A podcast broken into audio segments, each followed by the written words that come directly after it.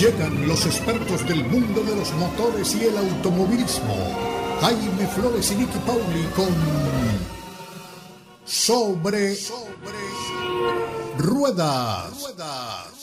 Sobre Ruedas es una presentación de Unánimo Deporte, el poder del deporte y la cultura latina.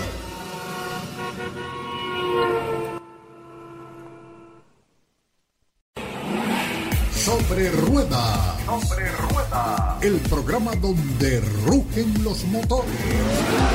Todo bajo la lupa especializada de Jaime Flores y Nicky Paul. Con todo el análisis sobre el automovilismo en el mundo y la industria automotriz. Unánimo Deportes presenta Sobre Rueda. Sobre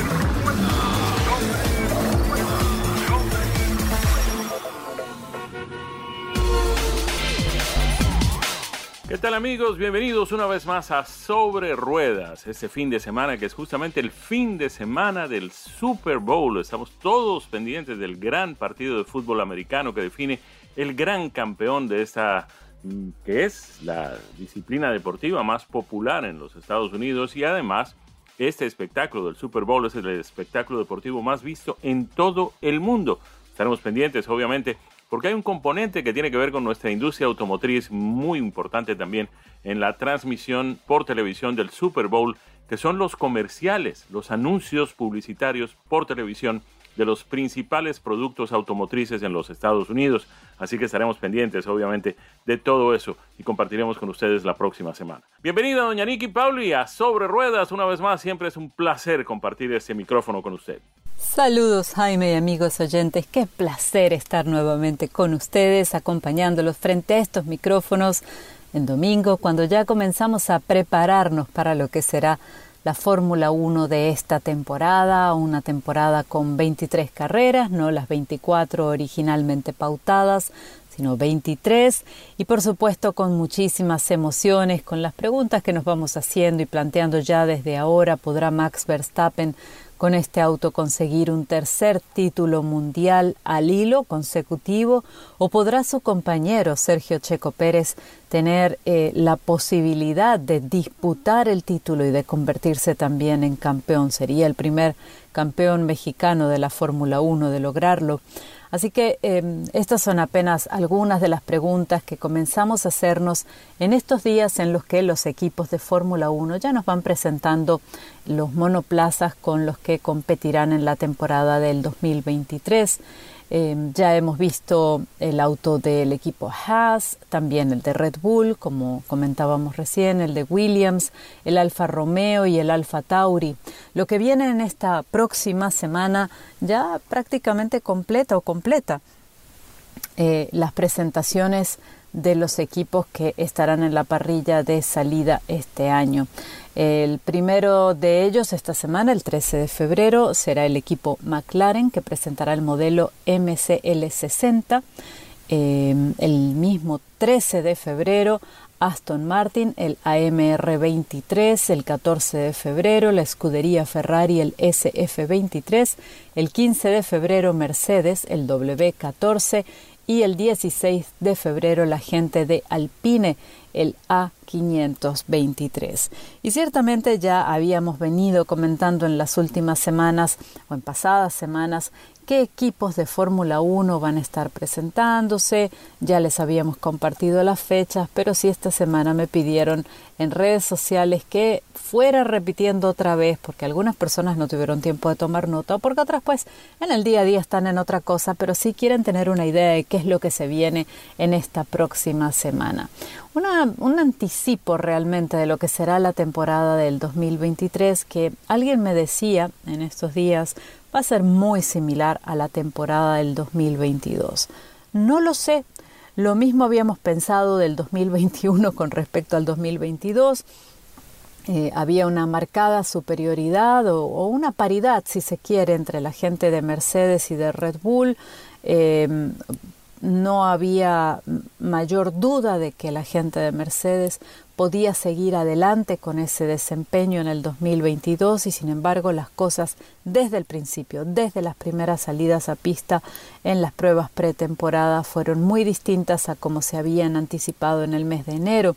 Incluso durante las pruebas eh, pretemporada tratando quizás de disimular un poco la situación, se comentaba que eh, el equipo Mercedes no estaba poniendo todavía todo en la pista y a la vista y sin embargo cuando arrancó el campeonato, cuando ya no queda más tiempo ni espacio para eh, ocultar esos haces bajo la manga y sacarlos en el último minuto, quedó muy claro que no tenían con qué.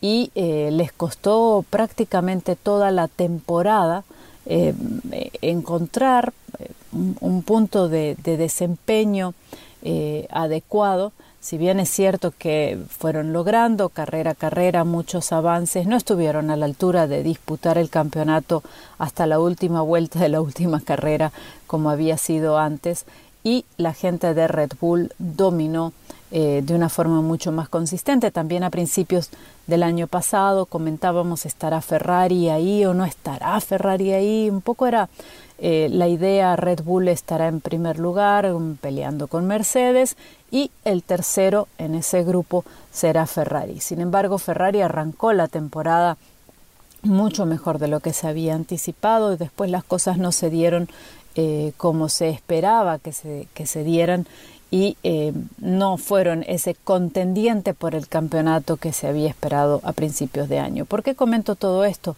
Porque en este punto es importante recordar que no sabemos exactamente qué es lo que va a pasar en la temporada del 2023, una temporada sin duda con, con cambios en la que los equipos han venido trabajando mucho para lograr esas mejoras. Ya no hay un cambio reglamentario eh, significativos, apenas algunos detalles, em, y los autos se parecen muchos a, los del año pasado, de modo que los equipos tienen mucha data con la cual trabajar. No es un trabajo que se empieza en el mes de diciembre para salir a la pista eh, en la primera gran, el primer gran premio del año en marzo del 2023, sino que es un trabajo que se viene haciendo en forma paralela y constante. Cada vez que nosotros vemos un equipo de Fórmula 1 en la pista disputando carreras, hay otro equipo que está trabajando en los talleres y que está trabajando en el desarrollo del vehículo que saldrá a la pista el año siguiente. Así que de momento eh, tenemos más preguntas que respuestas. Alguien también me consultaba por redes sociales, en Twitter, eh, arroba Media Racing. Me decían, eh, Nikki, eh, ¿podemos esperar que estos autos que estamos viendo en las presentaciones sean los autos que veamos en las pruebas pretemporada y que luego arranquen el mundial? La respuesta a eso es un rotundo no. Eh, normalmente los vehículos que se presentan eh, eh, al, debutar para lo que será el año con ni siquiera tienen ni siquiera tienen los patrocinios definitivos. Hemos visto algunos equipos que presentan Em, el, color del equipo, digamos, en la carrocería, con el nombre del equipo en la carrocería y no vemos los nombres de los patrocinadores o los logos de los patrocinadores que van a estar acompañándolos. Y esto es porque todavía a estas alturas hay muchas cosas que definir para un campeonato de Fórmula 1, patrocinios incluidos y espacios en el auto incluidos, por extraño que a todos nosotros nos pueda parecer. Y también porque los equipos em, se cuidan mucho de qué es lo que van a presentar y qué van a permitir que se vea. No nos olvidemos que en el automovilismo, tal como existe en otras áreas de la vida, eh, existe el espionaje industrial y existe también eh, el mirar, a ver un poquito qué tiene el contrincante que no tengo yo y qué pudiera hacer eso si yo lo coloco en mi auto. Cierto es que desarrollar algunos componentes de cada uno de estos Fórmula 1 esta temporada para incluirlo con menos de un mes que falta para arrancar el campeonato es muy cuesta arriba, pero también es cierto que no es imposible y que si un equipo considera que otro tiene algo que pueda ser una ventaja competitiva, inmediatamente van a comenzar a trabajar en los talleres y en los escritorios de diseño, en las pantallas de diseño en este momento, para eh, ver si eso pudiera también a ellos darles esa ventaja, ¿no? Entonces hay mucho de, de secretismo de alguna manera y de mantener esos haces bajo la manga y de no mostrar todo lo que se tiene. Eh, los equipos están comenzando a utilizar lo que se llama el Filming Day, que es un día en el que hacen tomas eh, para, para, los comerciales y para medios que van a estar utilizando de diferentes maneras, para publicidad muchas veces. Eh, toman un día y pueden salir a la pista. Eh, los equipos aprovechan este momento también para comenzar a probar otros componentes. Así que nos quedan todavía algunas presentaciones.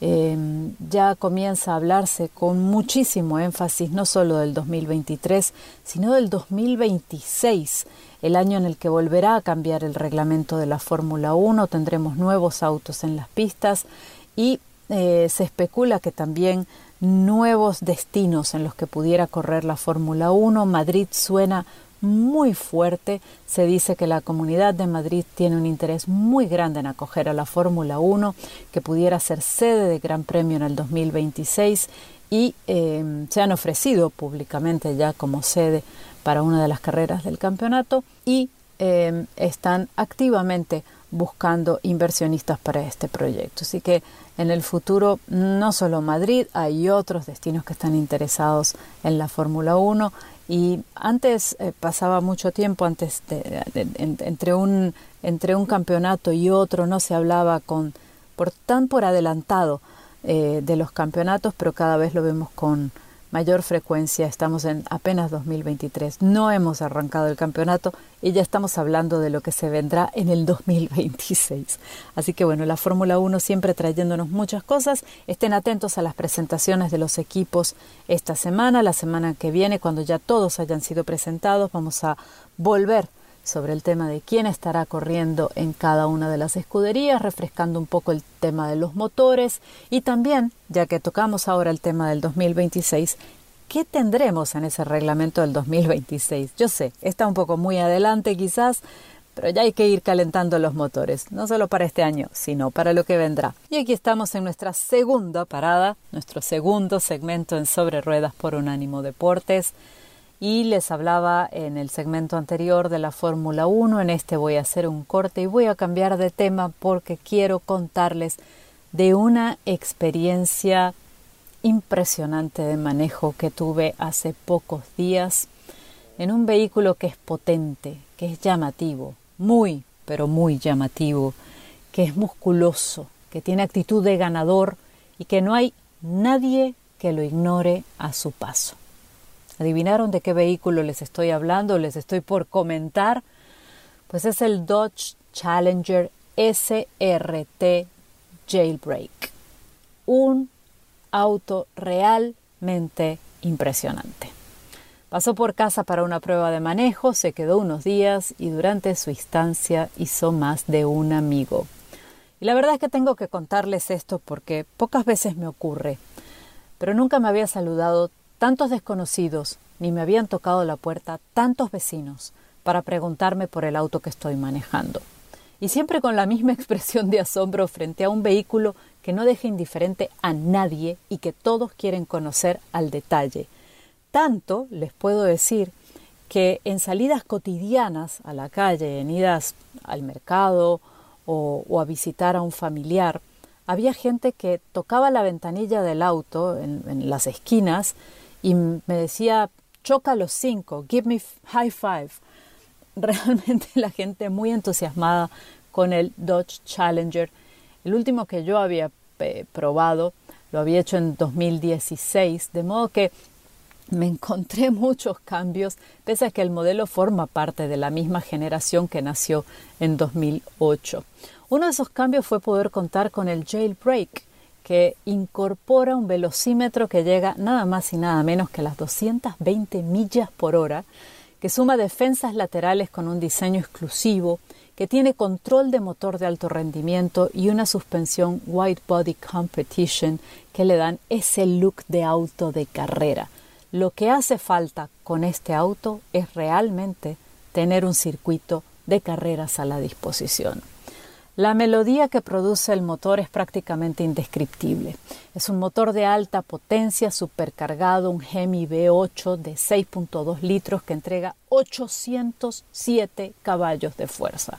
Se pueden imaginar ustedes lo que hay allí y el sonido que produce ese motor. Ya se quedan, van quedándonos pocos V8 con esa melodía, así que realmente es cuestión de estar al volante aún sin salir a la calle y poder echarles aceleradita y escuchar el motor poniendo todos nuestros sentidos en eso.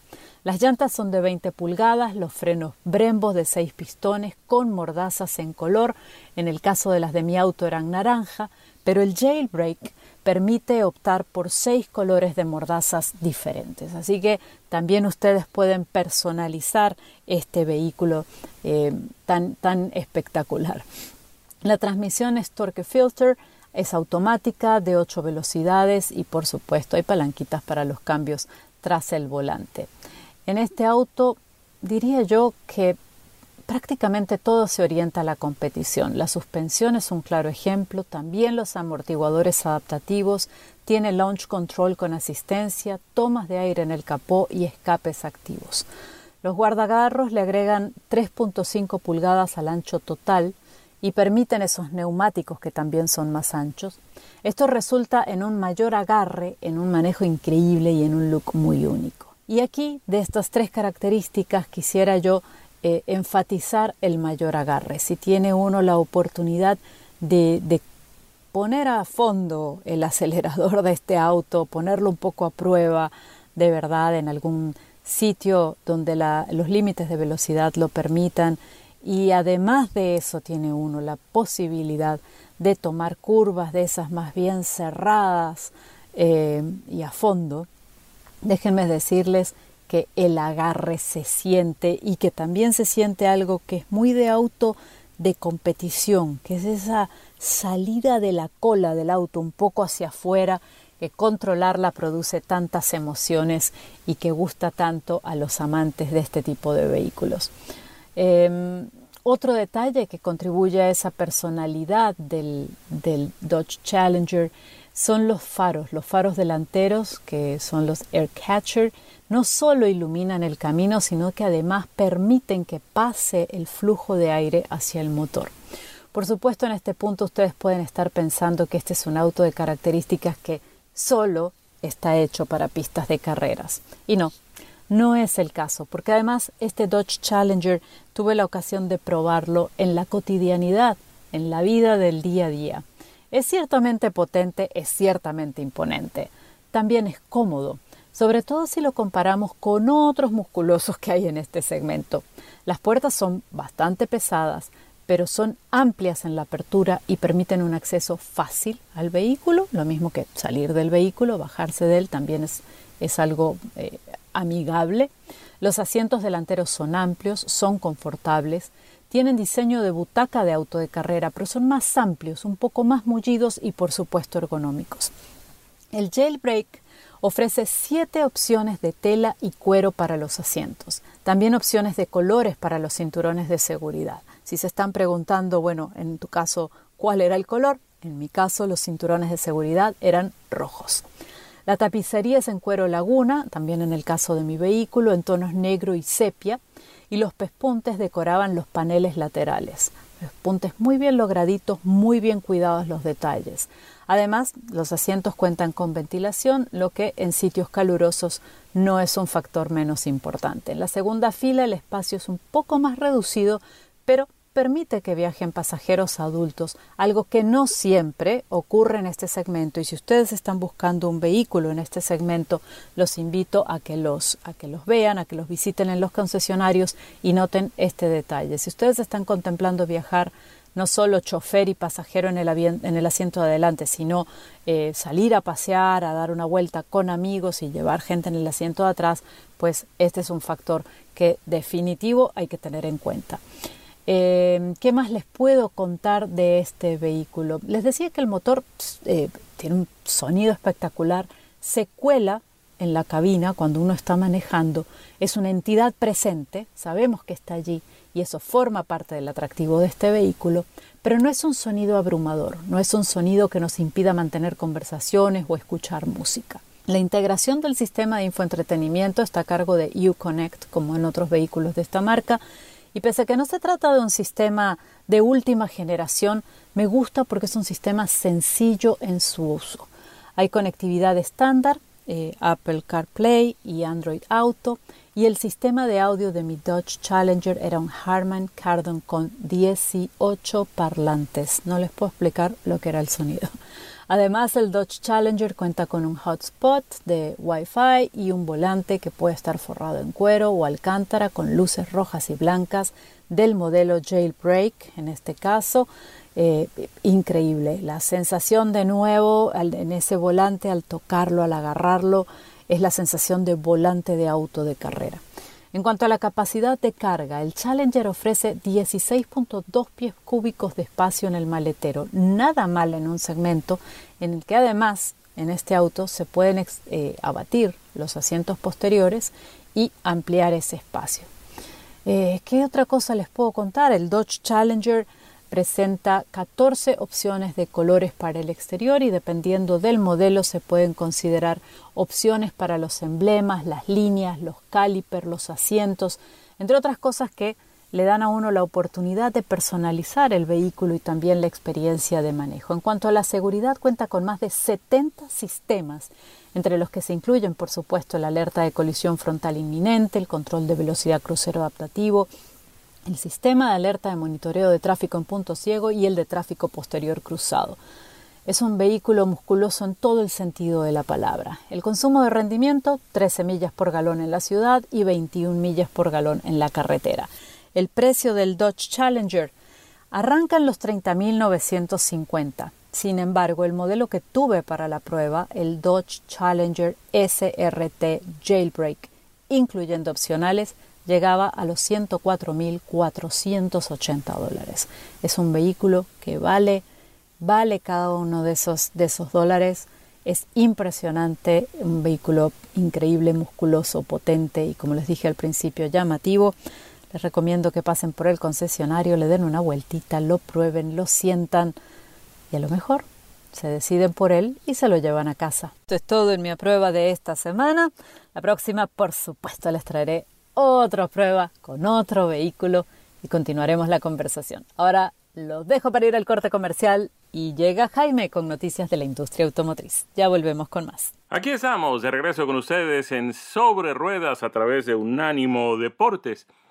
Y bien, este fin de semana mm, se abre al público el Auto Show de Chicago, que es uno de los más importantes de los Estados Unidos. Haber habido siempre una disputa entre Chicago y Detroit porque pues en em, Chicago hay más área disponible que en Detroit. Detroit es obviamente eh, la capital eh, mundial del automóvil. En Detroit eh, nacieron las principales industrias automotrices en los Estados Unidos que fueron las pioneras en el mundo entero. Y Detroit obviamente pues es la sede de General Motors, la sede de Ford, la sede de Chrysler, en fin. de manera que Detroit tenía pues todo listo para hacer el gran auto show, lo ha hecho a lo largo de más de un siglo pero Chicago también es una ciudad muy importante. Han estado compitiendo, entre otras cosas, eh, eh, en, términos de calendario, porque Detroit acostumbraba a ser pues, el primer auto show en la primera semana de enero. Ustedes se imaginan, eh, la temperatura en Detroit en los primeros días de enero es muy, muy fría, es punto de congelación. Chicago venía en febrero eh, sigue siendo en febrero. Detroit ha decidido cambiar. Ha habido una serie de cambios en el calendario, algunos inclusive desde antes de la pandemia, pero otros provocados por el COVID-19. Eh, Chicago ha decidido mantenerse allí en febrero. Eh, Detroit está buscando la manera de posicionarse mejor en otra temporada del año. Septiembre aparentemente será este año el auto show de mm, Detroit, si es que las cosas no cambian por el camino. Pero bueno, Chicago sigue siendo el auto show con más área disponible el McCormick Center, que es el centro de convenciones de la ciudad de Chicago, eh, abrió este sábado el auto show. Nosotros tuvimos oportunidad de participar en los días exclusivos para los medios de comunicación que fueron justamente el jueves y el viernes. Eh, todo parece indicar, según los organizadores del auto show, que estaremos regresando este año a los niveles normales de asistencia de público que teníamos previos a la pandemia que acabamos de mencionar. Eh, se espera que cerca de 500 mil personas vayan a ver el Auto Show de Chicago en esta temporada, eh, que son niveles, repito, muy parecidos a los que teníamos antes de la pandemia. Eh, están representados los principales fabricantes, si no la totalidad, la casi totalidad de los fabricantes que mercadean sus productos aquí dentro de los Estados Unidos. Esto pues es una novedad porque inclusive desde antes de la pandemia ya algunos eh, fabricantes habían decidido no participar de algunos de los autoshows más importantes porque consideraban que no mm, era necesario, que no había pues la necesidad de invertir tanto dinero. Es muy costoso para un fabricante hacer presencia en un autoshow, no solamente por lo que cuesta el alquiler del espacio, sino el desplazamiento de los productos, el montaje de las atracciones que tienen allí, en fin, todo lo demás es muy costoso y algunos fabricantes consideraban que no era mm, eh, pues necesario gastar semejantes cantidades de dinero. Pues todo parece indicar, por lo menos por lo que vimos en este auto show de Chicago, que ya las cosas están cambiando y esta es una muestra más de que la industria mm, automotriz va camino de la normalidad. ¿Qué es lo que atrae el público a los autoshows? Pues fundamentalmente los estrenos. Obviamente hay gente que va buscando los eh, vehículos mm, experimentales, por llamarlos de alguna forma, aquellos que no están todavía en las líneas de producción, que no saben los fabricantes si van a estar algún día o cuándo van a estar en las líneas de producción, pero son aquellos modelos que utilizan los fabricantes primero para atraer público a sus autoshows, pero también para que sus departamentos de diseño vayan pues mejorando cosas, explorando cosas, haciendo, mm, trayendo al papel nuevas ideas y después pues hacen las maquetas de estos vehículos y los exhiben en los autoshows. Em, son los eh, vehículos experimentales eh, que, atraen mucho público, pero también la gran atracción para los medios de comunicación y para el público son los vehículos nuevos, los estrenos, los em, que nadie ha visto antes o si los han visto han sido muy pocas personas. Por ejemplo, en Chicago este año tuvimos oportunidad de ver el Dodge Hornet, el CUV, es decir, el crossover. Ese es el primer producto de Dodge en cerca de 10 años. Dodge no había lanzado nuevos productos. Eh, la verdad es que la gente de Stellantis, que es la compañía que absorbió Ford de, la mano de Fiat y otros fabricantes europeos, pues estaba más preocupada por otros productos en otros mercados, en otros segmentos, y un poco lo de Dodge había quedado eh, por el camino. De manera que ya tenemos este Hornet, que es un producto muy interesante, híbrido, eléctrico, eh, de la compañía mm, antigua Chrysler, hoy parte del grupo Stellantis. También en quienes vayan a Chicago, que estará abierto hasta el próximo 20 de febrero en el Auto Show de McCormick Center, allí en, la Ciudad de los Vientos, tendrán oportunidad de ver el Kia EV6, la versión GT, que es tal vez uno de los eléctricos más briosos que tenemos hoy por hoy en el mercado.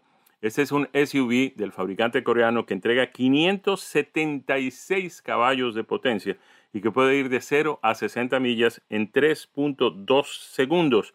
También estaremos eh, pues viendo el Dodge Challenger que tuvimos oportunidad de apreciar en estos eh, días exclusivos para la prensa allí en el eh, McCormick Center. Lo interesante de este Challenger es que será el último año en que se producirá este mm, producto, perdónenme el pleonasmo, pues la redundancia aquí, pero el Challenger saldrá por última vez con motor a gasolina este año. A partir del año que viene tendremos el Challenger eléctrico. A ver, otras cosas interesantes. Vimos, por ejemplo, vehículos conceptuales como el Ram 1500 Revolution, que es la versión del pickup de gran tamaño del fabricante americano Ram, eh, con eh, motor eléctrico a baterías. Ya pues tenemos desde hace tiempo el Ford F-150 Lightning, tenemos también la Chevrolet Silverado eléctrica y tenemos ahora pues como concepto el Ram 1500 en su versión eléctrica. Y ya que estamos con la gente de Stellantis, pues otra de sus marcas, que es Jeep, presentó el Grand Wagoneer L extendido, la versión extendida de este producto, que es prácticamente como mm, tener una sala de, la sala de la casa de uno, pero mm, sobre ruedas. Eh, prácticamente podría uno montar una oficina en ese vehículo. Es de unas características verdaderamente sorprendentes. Tendrá un precio cercano a los 110 mil dólares. Y hay otros productos que hemos tenido la oportunidad de ver. Por ejemplo, Volkswagen presentó sus nuevas versiones del Atlas en eh, sus dos modalidades, en sus dos carrocerías, la carrocería regular y la carrocería Sport, que es un poco diferente en la medida en que el techo es un poco más hacia el hatchback.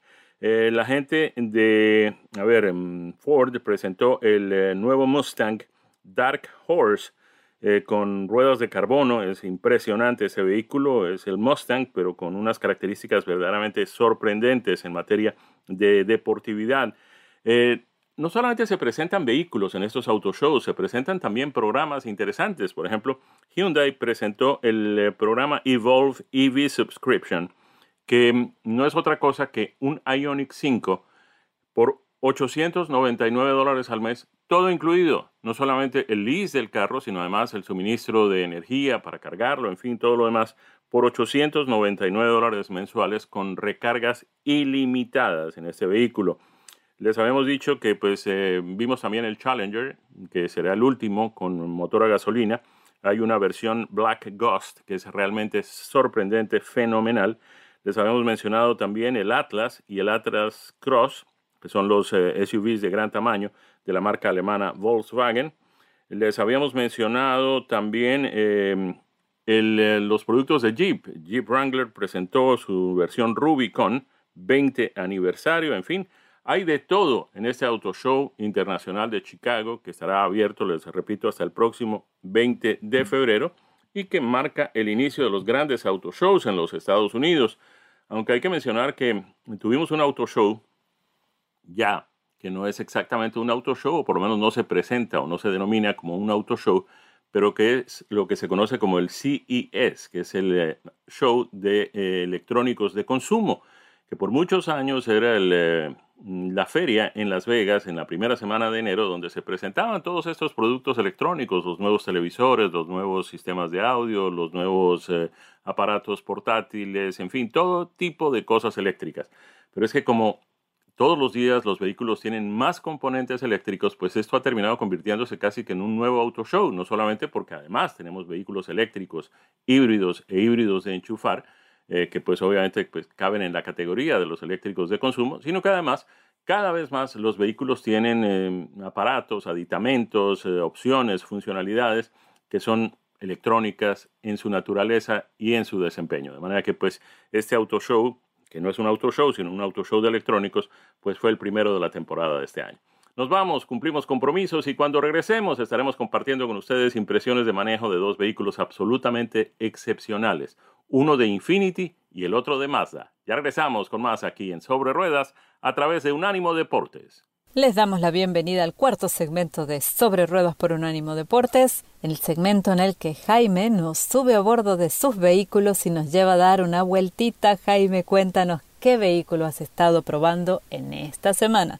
Claro que sí, Nicky, muchas gracias. Sí, este es siempre el momento de compartir con ustedes nuestras impresiones de manejo de algunos de los vehículos que hemos tenido la suerte de conducir.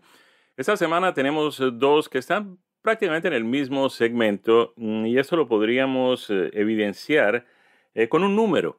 Y es que en el modelo de ambos vehículos aparece el número 5. Y este tipo de números es el que define de alguna forma el segmento en que el vehículo está en lo que tiene que ver con su tamaño.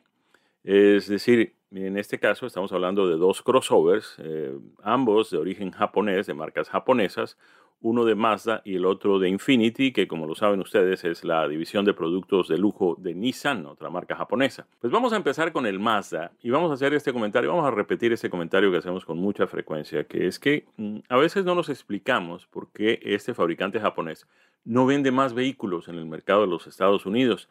Sus productos son realmente extraordinarios, son muy confiables, muy buenos, muy bien ubicados en sus segmentos, eh, tienen maravillosas características de diseño, extraordinario desempeño, enorme confiabilidad y muy buen precio. Y uno se imaginaría que deberían vender más, entre otras cosas, porque también hay que añadir algo que es muy importante y es que sus compradores, la gente que los maneja, está feliz con ellos está satisfecha, muy satisfecha con estos productos del fabricante Mazda. En este caso nos vamos a mm, dedicar a un producto que es el CX5 Turbo Signature. A ver, este CX5, que entre otras cosas a partir de este año va a estar compitiendo muy de cerca con un modelo muy similar eh, dentro de su propia marca, con un hermano que es el Mazda CX50. Y Mazda va en esta tendencia de cambiar eh, el número singular es decir, en este caso el CX5, por el CX50. Lo mismo están haciendo con el CX90 y lo mismo lo hicieron ya con el CX3, que ahora es CX30. Pues bien, por lo menos por un tiempo, van a estar los dos en el mismo salón de exhibición eh, de los concesionarios de Mazda, el CX5 al que nos vamos a referir y el CX50 que está llegando eh, también por estos días. A ver, este CX5 mm, que tuvimos la suerte de conducir viene con un motor mm, bastante bueno en el sentido de que pues es eh, de gran desempeño, pero también de muy, muy notable economía. El CX5 que manejamos venía con el motor mm, eh, de cuatro cilindros, 16 válvulas, turbo cargado, con 2.5 litros de desplazamiento que entrega una potencia de 256 caballos y una torsión de 320 libras por pie y que viene acoplado con una transmisión automática de 6 velocidades. Les habíamos mencionado la economía de combustible. Miren ustedes, tenemos un combinado de 24 millas por galón que se mm, traduce en 22 millas por galón en la ciudad y 27 millas por galón en la autopista. En materia de desempeño, en materia de aceleración, el vehículo se comporta muy bien, recordemos que es un 4 cilindros de 2.5 litros, pero entrega 6.2 segundos en su aceleración de 0 a 60 millas por hora. Puede recorrer un cuarto de milla en 14.9 segundos y llegar a una velocidad de 100 millas por hora en 17.7 segundos. En cuanto a frenado, y esto es muy importante también, logra mm, reducir pues, su velocidad de 70 millas por hora al punto de reposo, es decir, a 0 millas por hora, en 185 pies. Lo que es interesante de este Mazda es que es un vehículo de cuatro puertas, un crossover de cuatro puertas para cinco pasajeros, cómodo. Eh, tal vez eh, la única crítica que podríamos hacerle a este vehículo es que para los pasajeros que van en la silla trasera, pues no hay mucho espacio para las rodillas, pero en realidad pues se trata de un crossover compacto, tampoco podemos exigir mucho en esta materia. Pero lo que sí es notable es la calidad de sus acabados, de los materiales que se utilizan para los acabados eh, eh, interiores del vehículo, el posicionamiento de sus em, diferentes palancas, botones en fin, todo lo que tiene que ver con el manejo del vehículo, eh, muy ergonómico, muy práctico, todo muy al alcance, todo muy cerca de la mano. Y otra cosa que nos llama la atención es el posicionamiento de su pantalla de navegación, que es este año más ah, mm, grande, más amplia, más eh, eh, concisa que en eh, modelos anteriores y que está ubicada justamente en la línea de visión del conductor, es decir, no hay que bajar la mirada al centro del tablero de instrumentos para ver lo que está en el mapa o lo que está allí en la pantalla. Nos llama mucho la atención este modelo de Mazda, el CX5 que tuvimos la suerte de manejar, les repito, manejamos la versión Turbo Signature, que es la más avanzada dentro del eh, mm, portafolio de, versiones que comienzan con la versión básica, que tiene un precio de 27.975 dólares y llegan hasta la Turbo Signature que manejamos, que llegó a 40.925 dólares como precio básico. Pero hay 3, 6, 8 diferentes modelos, dos de ellos con motor turbo cargado hay una Premium Plus muy interesante, el motor no es turbo en esta versión, pero tiene un precio de 36.775 dólares y los mejores acabados que se pueden encontrar en un vehículo de estas características. De manera que recomendamos ampliamente este Mazda CX5. Y del Mazda CX5 vamos a pasar a un producto que pues obviamente pertenece a una marca de mucho más eh, prestigio, de mucha más sofisticación, que es la marca Infinity. Repetimos, la versión de productos de lujo del fabricante japonés Nissan. Este Infinity QX50 en la versión Sport All Wheel Drive es un vehículo de unas características verdaderamente excepcionales. Seguimos hablando del mismo segmento en materia de tamaño y de carrocería. Es un crossover mediano que viene con un motor turbo cargado de 2 litros, 268 caballos de potencia entrega y 260 libras por pie de torsión. Viene con una transmisión automática de 6 velocidades también y tiene el sistema inteligente de tracción en las cuatro ruedas de mm, Infinity. Muy, muy, muy interesante vehículo. Obviamente los niveles de lujo y de sofisticación, eh, particularmente en el interior de ese vehículo, son excepcionales, como son todos los productos de Infinity. Otra vez nos llama mucho la atención la manera como están dispuestos sus controles de manejo, y todo lo demás, cuenta con todos los aditamentos de seguridad. Realmente eh, han puesto mucho empeño los fabricantes de este producto en eh, los niveles de seguridad, en fin, todo lo demás. Eh, interesante el hecho de que es ensamblado en la planta de Nissan de Aguas Calientes en México. En materia de consumo de combustible, mm, tiene un combinado de 25 millas por galón, 22 millas por galón en la ciudad, 28 millas por galón en la autopista. Tiene un precio básico que comienza en 50.500 dólares. El nuestro, que venía regiamente equipado, tenía un precio final de 52.815 dólares y es un producto también muy recomendable. Obviamente es una escala eh, ligeramente superior al producto que mencionamos al comienzo de este comentario, pero de todas maneras eh, justifica los dólares adicionales que se pagan por el precio justamente por esa condición eh, de sofisticación y de lujo y de exclusividad que ofrecen en muchos casos las marcas mm, dedicadas justamente a los productos de lujo. Es el caso de Infinity con Nissan, es el caso de Lexus con Toyota, es el caso de Acura con eh, Honda, en fin, ahí están. Y es el caso ahora más recientemente de Genesis con Hyundai, ya ahora entrando en el terreno de los coreanos. Vamos llegando al final de nuestro espacio. Los invitamos a que estén de nuevo con nosotros el próximo fin de semana, que estaremos hablando sobre los anuncios de publicidad eh, dentro del Super Bowl, eh, que es justamente el día de hoy, los invitamos a todos también a que pues no se pierdan este espectáculo maravilloso a través de la televisión. A nombre de nuestro equipo, Daniel Forni en la producción y en los controles, en los micrófonos Nicky Pauli y este servidor Jaime Flores, les desean un muy, muy, muy agradable fin de semana y una semana muy productiva también. Muchas gracias a todos, felicidades, que la pasen muy bien. Esto ha sido Sobre Ruedas, una presentación de Unánimo Deportes.